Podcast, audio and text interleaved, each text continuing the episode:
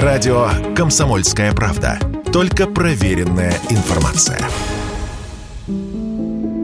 Жители России сократили покупку лекарств от COVID-19. Об этом сообщает РБК. Общий спрос на эти медикаменты упал как со стороны потребителей, так и со стороны госструктур. Так, с июля по сентябрь текущего года россияне потратили на лекарства от коронавируса на 16% меньше, чем за тот же период годом ранее. Госзаказчики, в свою очередь, в июле снизили закупки на 56%, в августе на 72%, а в сентябре на 79% в денежном выражении год к году. Директор по развитию аналитической фармацевтической компании РНС Фарма Николай Беспалов в интервью радио «Комсомольская правда» рассказал, почему падают продажи антиковидных лекарств.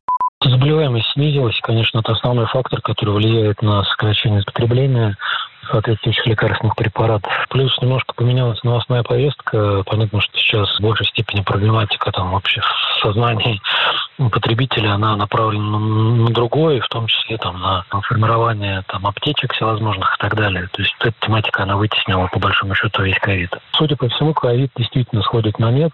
Те мутации, которые сейчас доминируют, они какой-то явной опасности не представляют. В общем-то, речь идет о том, что ковид действительно близок к тому, что превратится в обычное сезонное заболевание типа гриппа.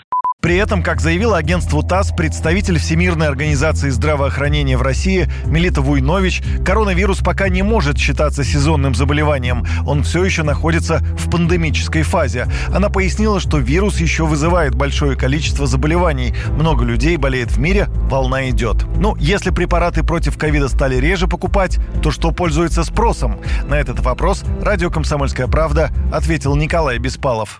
После старта частичной мобилизации вырос спрос на специфичные препараты, антисептики, перевязку, всевозможные гемостатические препараты, обезболивающие препараты и так далее. Ну, мобилизация длилась достаточно непродолжительный период времени, и сейчас, в общем-то, начался подъем, ну, обычный сезонный подъем спроса на препараты, связанные с лечением всевозможных простудных заболеваний.